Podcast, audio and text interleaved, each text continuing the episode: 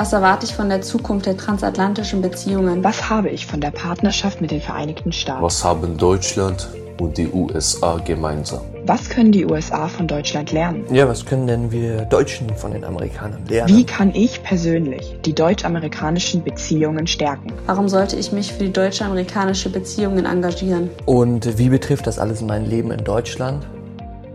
Moin zusammen, willkommen bei Alster 27, dem kleinen weißen Haus in Norddeutschland. Ich bin Steven Montero und heute spreche ich mit einem Hamburger, der ein Jahr lang als amerikanischer Highschool Senior leben durfte. Ist es wirklich, wie man es aus den Filmen und Serien kennt? Was hat er daraus gelernt? Wie hat es danach sein Leben in Deutschland geprägt? Wir fragen ihn mal. Hey Paulo. Hey Steven. Erzähl uns ein bisschen über dich. Wer bist du? Ja, ich bin Paulo Glowacki, 19 Jahre alt, komme aus Hamburg und war 2016, 17 als PPPler in den USA und habe dort in Indianapolis, Indiana bei einer wunderbaren Gastfamilie leben dürfen für zehn Monate. Und ähm, ja, seit meiner Rückkehr engagiere ich mich in der PPP-Community mit den Stipendiatinnen und Stipendiaten und studiere jetzt im zweiten Semester internationale Beziehungen an der TU Dresden. Ja, hört sich gut an. Aber du hast noch einiges da zu erklären. Was ist dann PPP? Das musst du uns alles erklären. Vielleicht kann ich dir auch ein bisschen helfen. Vielleicht kannst du mir auch ein bisschen helfen, das stimmt. Ja, PPP steht für Parlamentarisches Patenschaftsprogramm, ein sehr langer Name.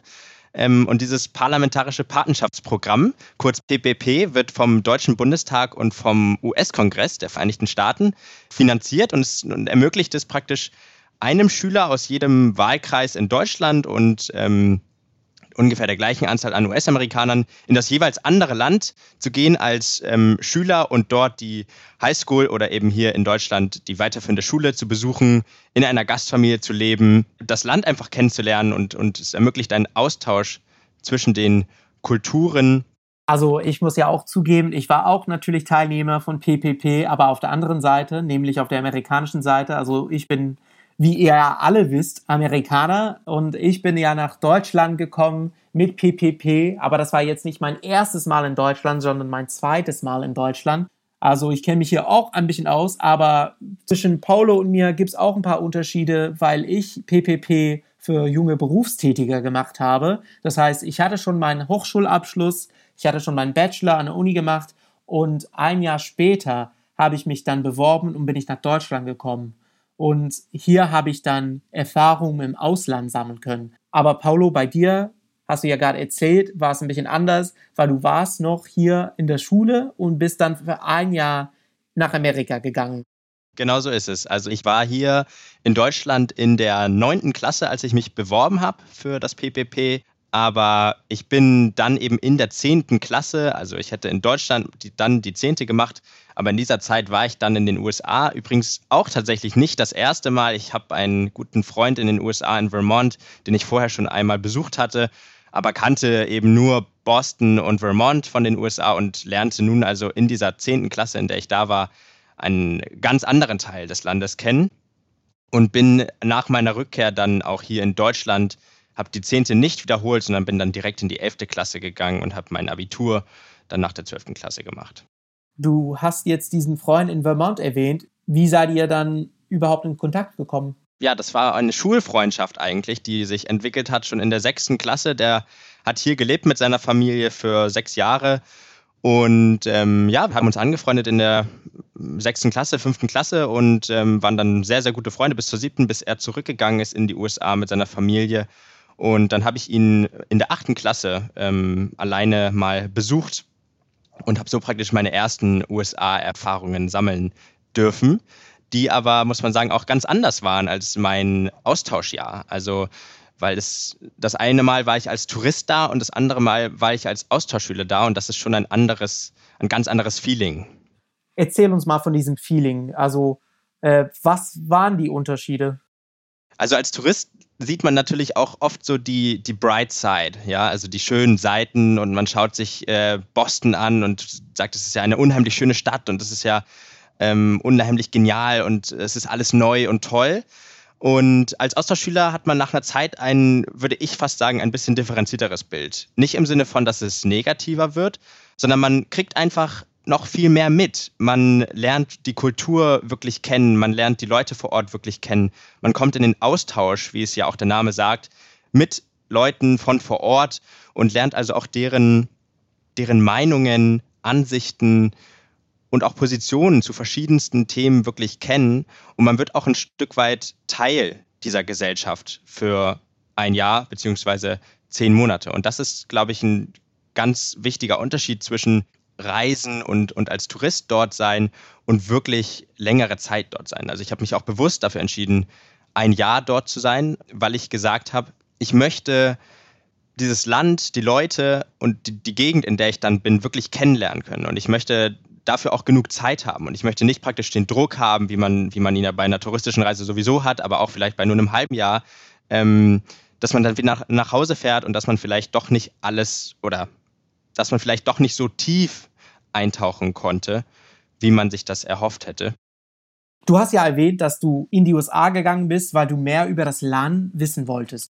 Aber wie wäre es, sage ich mal, für jemanden, der jetzt vielleicht zuhört und denkt, ja, aber so USA-Bezug, so wie dieser Freund in Vermont, habe ich ja gar nicht. Warum sollte ich dann halt diese Erfahrung in den USA machen und nicht in Frankreich oder Italien oder an unsere Nachbarländern hier in Europa? Also ich glaube, dass bei mir tatsächlich der Ausschlag gar nicht mal unbedingt der USA-Bezug war.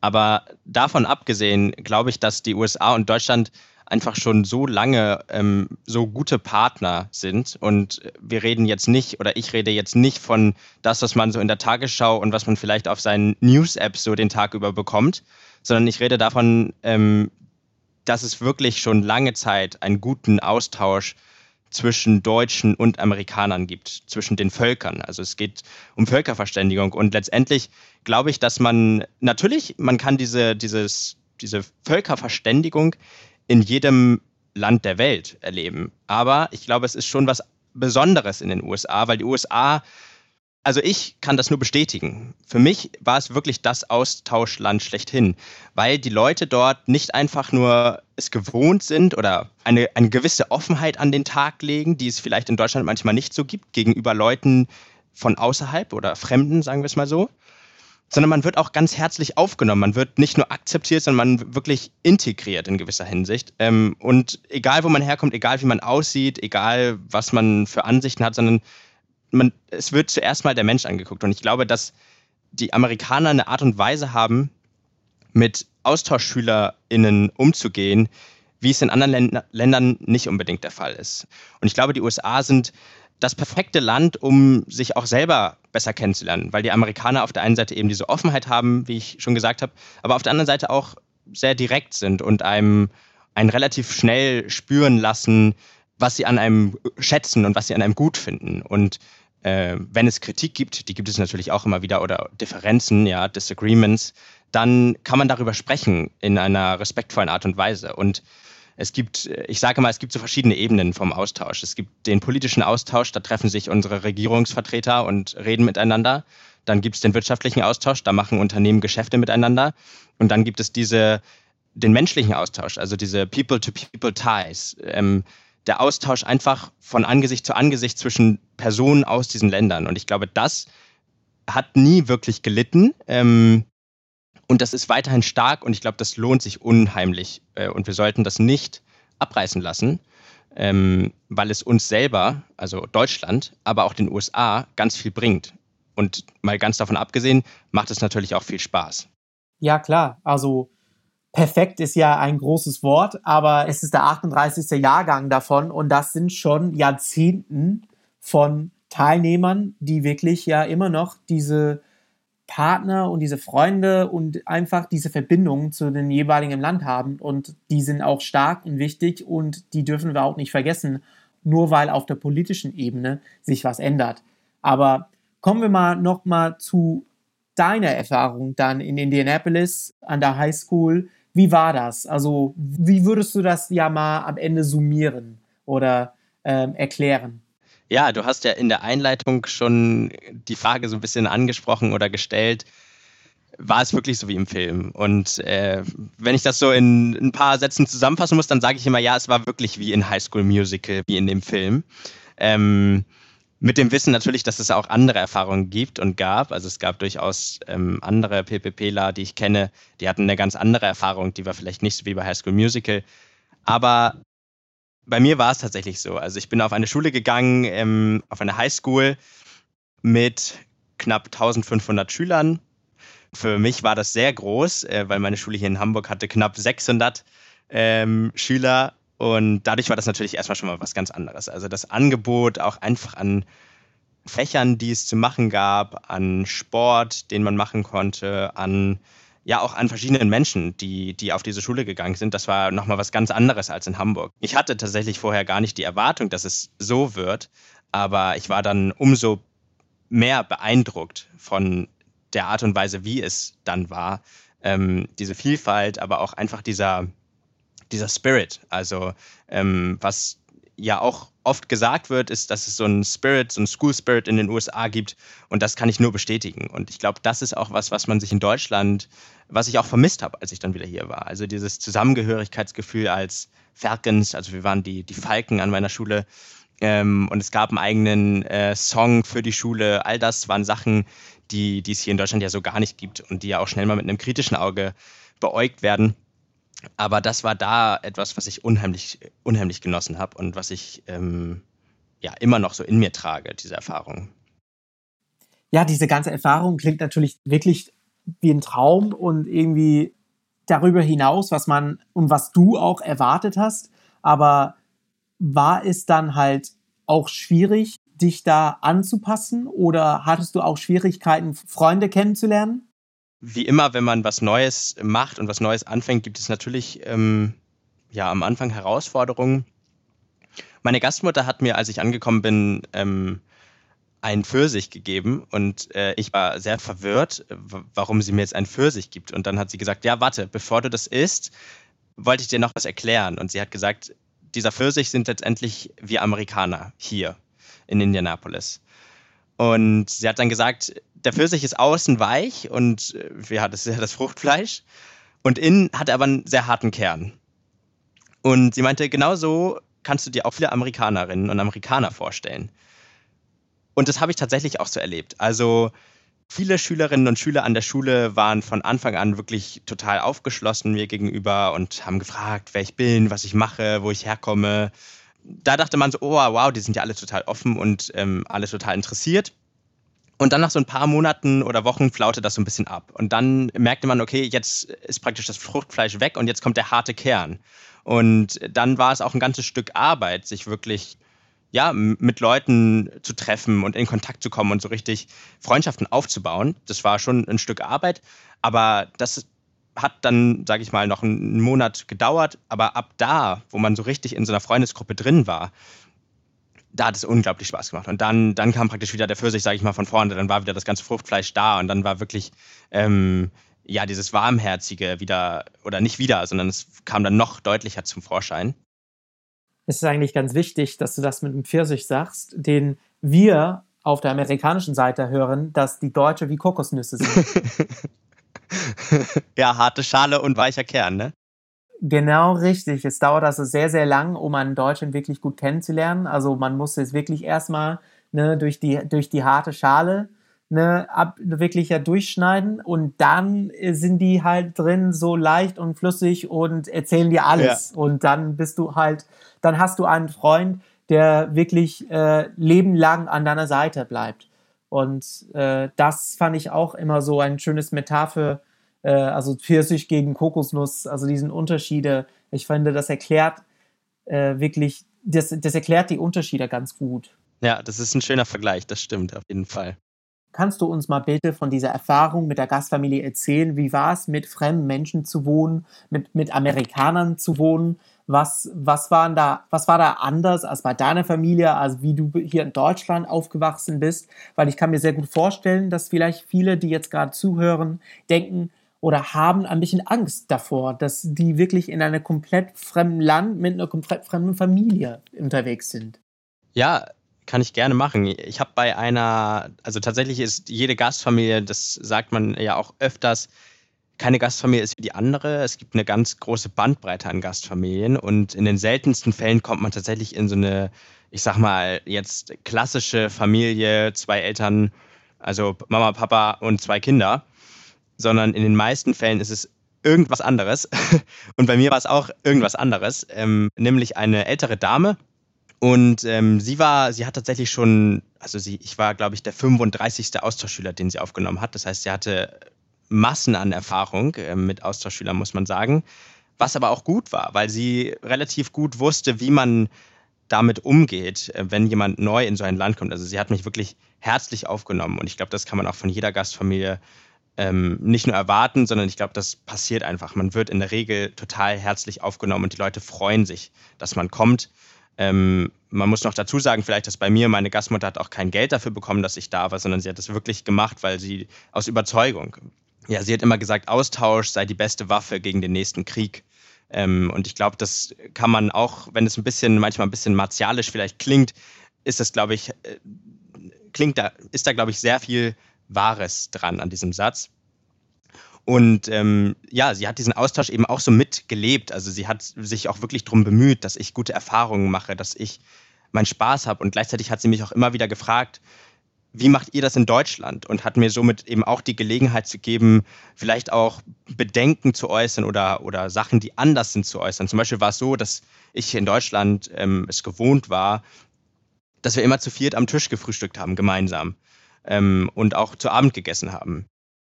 Und das war da eben ganz anders, weil sie morgens, sie hat Kinder betreut, muss man dazu sagen, sie hat Kinder zu Hause betreut. Und wir haben also deshalb kaum morgens zusammen gefrühstückt, sondern ich habe für mich gefrühstückt und sie hat für sich gefrühstückt, weil sie eben vor mir aufgestanden ist. Und meistens haben wir uns dann erst, sage ich mal, abends wirklich wieder getroffen ähm, zum, zum Abendessen. Und wie war es dann mit Kommunikation? Also konntet ihr euch gut unterhalten? Also wie weit war dein Englisch? Wie, waren, wie gut waren deine Englischkenntnisse zu der Zeit? Und braucht man das ja unbedingt, also um am PPP teilzunehmen? Also ich hatte zu dem Zeitpunkt, ich habe in der fünften Klasse angefangen, Englisch zu lernen. Das heißt, ich hatte zu dem Zeitpunkt vier Jahre Englisch äh, gehabt mit einer am Anfang wirklich relativ rigorosen Englischlehrerin, die uns sehr viele Vokabeln beigebracht hat, ähm, was auch gut war. Ähm, aber ich würde sagen, nicht unbedingt nötig. Und man kommt ziemlich schnell rein in das Englische. Und ähm, dadurch, dass man natürlich auch keine Deutschen um sich rum hat, ist man ja praktisch nur von Englisch umgeben und man ist praktisch gezwungen, ob man es jetzt möchte oder nicht, ähm, Englisch zu sprechen. Und ähm, bei uns hat das auch relativ gut funktioniert. Und mein Englisch hat sich auch natürlich deutlich verbessert. Bestimmt auch durch die Freunde und die Schule, ne? Auf jeden Fall, ja. Also du hattest dieses Highschool-Musical-Jahr in Indianapolis gehabt und dann bist du wieder nach Deutschland gekommen. Was hast du denn mitgenommen nach Deutschland in deiner Heimat und wie hat das Ganze deine Perspektiven geändert? Ja, ich habe ganz viel mitgenommen. Also zunächst mal diesen Spirit, den die Amerikaner haben. Also nicht nur in der Highschool dieser Zusammengehörigkeitsspirit, sondern auch einfach der Spirit für das eigene Land, für die eigenen Errungenschaften. Aber ich habe natürlich noch viel mehr mitgenommen. Also zum einen habe ich diese Offenheit für Neues und für neue Kulturen mitgenommen. Also mich immer wieder darauf einzulassen und gleichzeitig aber zu wissen, dass es im Endeffekt, wenn man es einmal gemacht hat und diesen Sprung ins kalte Wasser gewagt hat, dann kann einem gar nicht mehr so viel passieren dass wenn sich Menschen kennenlernen und ähm, als Freunde oder einfach nur eine kurze Begegnung miteinander haben, dass das eine unglaubliche Kraft hat. Also diese Völkerverständigung, von der man so gerne spricht, die hat wirklich eine unglaubliche Kraft. Also ich habe selber auch mitgenommen für mich eine Aufgabe im Endeffekt. Eine Aufgabe, mit der ich auch da war, weil das PPP sagt, nennt sich ja auch manchmal Juniorbotschafter. Ähm, also man soll praktisch die deutsche Kultur oder das deutsche ähm, so in sich dort auch als Botschafter mit hinbringen. Und ich habe für mich als Aufgabe mitgenommen, auch eben mich dafür einzusetzen, für diese Beziehungen, aber auch eben Vorurteile abzubauen hier in Deutschland. Und mit meinen Klassenkameradinnen und Klassenkameraden hier in Deutschland und jetzt mit meinen Kommilitonen und Kommilitonen in der Uni darüber ins Gespräch zu kommen. Was ist das Amerika-Bild von den Deutschen und wie sehen sie das und auf was für Annahmen basiert das eigentlich? Und ich glaube, auch ich bin mit bestimmten Erfahrungen oder, oder Annahmen nach USA gegangen und viele davon haben sich revidiert oder haben sich verändert. Und ich glaube, das habe ich ähm, ja so als Aufgabe mitgenommen, mich weiter dafür einzusetzen, dass Leute die Gelegenheit haben, einen Austausch zu machen und dass Leute auch darüber nachdenken, wie es auf der anderen Seite ist. Weil im Endeffekt, und das ist vielleicht das Letzte und das mit eins der wichtigsten, was ich mitgenommen habe aus diesem Jahr, sind wir alle Menschen und wir sind gar nicht so unterschiedlich. Also die Probleme und Hoffnungen und Träume, die Leute in meinem Alter dort hatten und auch jetzt immer noch haben, die sind gar nicht so anders als meine. Die artikulieren sich vielleicht in gewisser Hinsicht anders, aber die sind gar nicht so unterschiedlich. Das erinnert mich jetzt an eine große Lektion, die ich ja auch nach meinem ersten Jahr in Deutschland hatte, nämlich, dass man im Ausland viel mehr vielleicht über sein eigenes Land lernt, als man hätte denken können.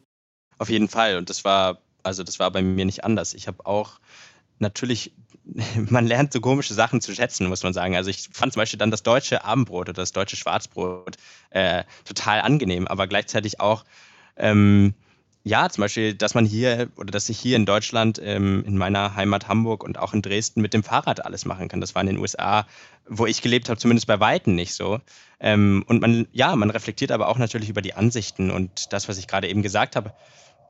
Man bildet oder man baut ein viel stärkeres Verständnis auch für seine eigenen, für sein eigenes Land auf und für seine eigenen Leute. Und ähm, wie du schon sagtest, man, man lernt das eben auch, dass sein eigenes Land auch nicht perfekt ist ne? und dass man auch nicht immer die goldene, die goldene Lösung in seinem eigenen Land suchen sollte und hat, sondern auch einfach über den Tellerrand schauen sollte. Ja, und die unterschiedlichen Meinungen können auch natürlich eine Stärke sein. Auf jeden Fall.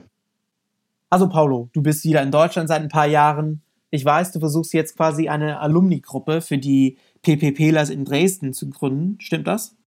Genau, das ist richtig. Wir versuchen jetzt eine Alumni-Gruppe in Dresden aufzubauen, weil ich hier in Hamburg nach meiner Rückkehr wirklich sehr herzlich in dieser Alumni-Gruppe hier in Hamburg aufgenommen wurde und äh, das als unglaublich wertvoll empfunden habe. Die nicht nur die Stammtische, aber auch die Events im US-Konsulat, äh, die es ja immer wieder gab und zu denen wir auch eingeladen wurden. Und ich glaube, dass, dass dieser Austausch so ein bisschen fortleben kann, das ist was ganz Wichtiges und dass man Leuten die Möglichkeit bietet, diesen Austausch auch fortleben zu lassen und ähm, vielleicht auch noch auszubauen. Ich kann es jetzt ja auch selber rückblickend sagen, nach so ein paar Jahren ist man einfach wieder in Deutschland und man verfällt auch manchmal ein bisschen wieder in diese Denkweisen. Und es hilft auch einfach und es ist auch immer wieder sehr erfrischend, wie man das so sagen kann, in diesen Gruppen sich auszutauschen und äh, miteinander zu sprechen und diese gemeinsamen Erfahrungen zu teilen. Und dann kommt eben auch wieder diese, dieses Reflektieren über das eigene Leben oder über die eigenen Positionen und über diese transatlantische Partnerschaft, die es ja wirklich ist, äh, die lebt dort praktisch fort in diesen Gruppen. Und ich glaube, das ist, das ist etwas, was mir sehr am Herzen liegt. Und ich glaube, das ist auch was, etwas, was sehr wichtig ist. Nicht nur für mich, sondern auch für Deutschland als Land, für die Menschen, die hier leben, ähm, dass diese transatlantische Partnerschaft fortlebt. Und dazu möchte ich meinen Teil leisten. Und ähm, genau, deshalb bin ich in diesen Gruppen aktiv.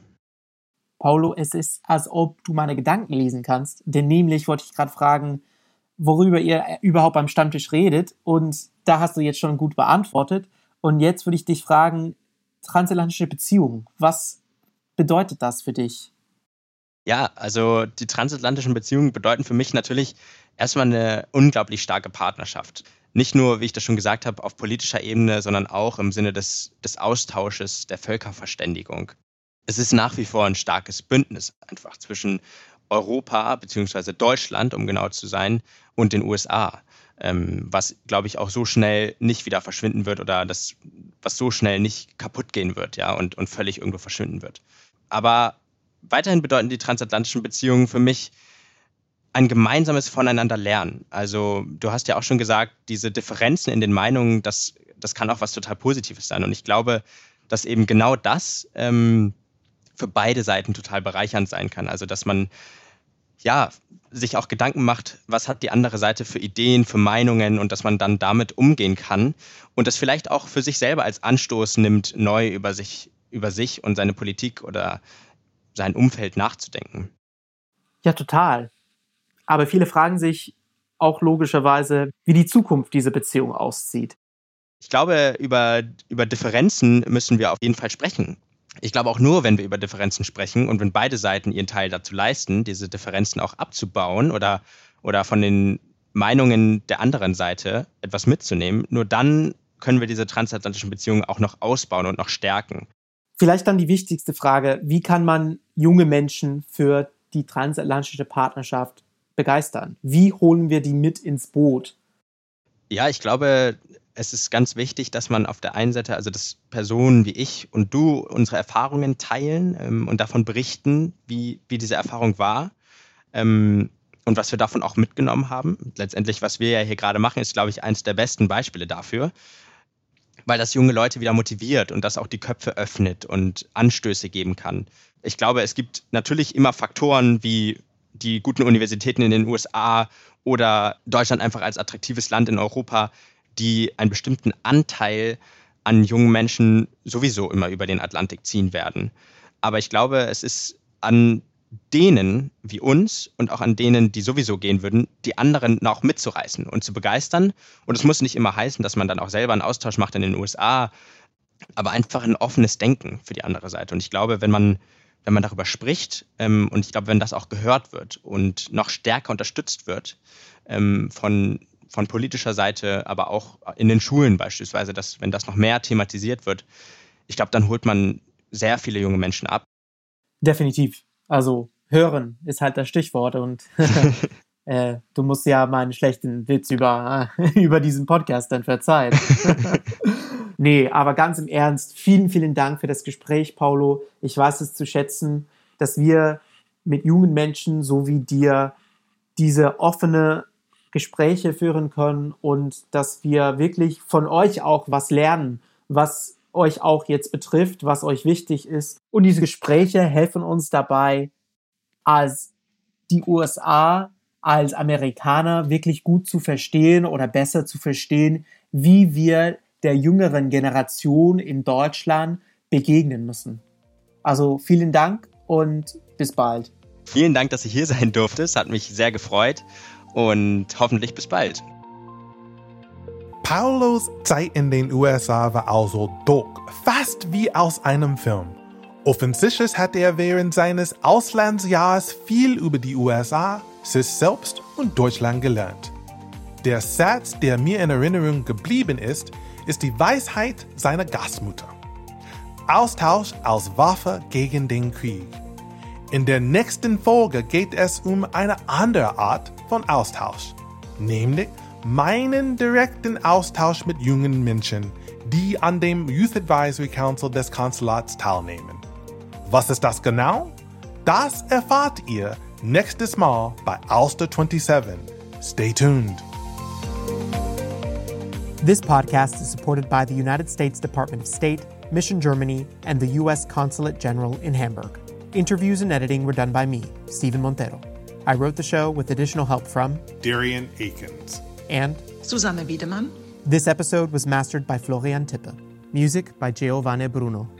Thank you to our Youth Advisory Council, who provided the recorded questions at the top of the show. And thank you also to our colleagues in Hamburg and Berlin, who provided feedback and support.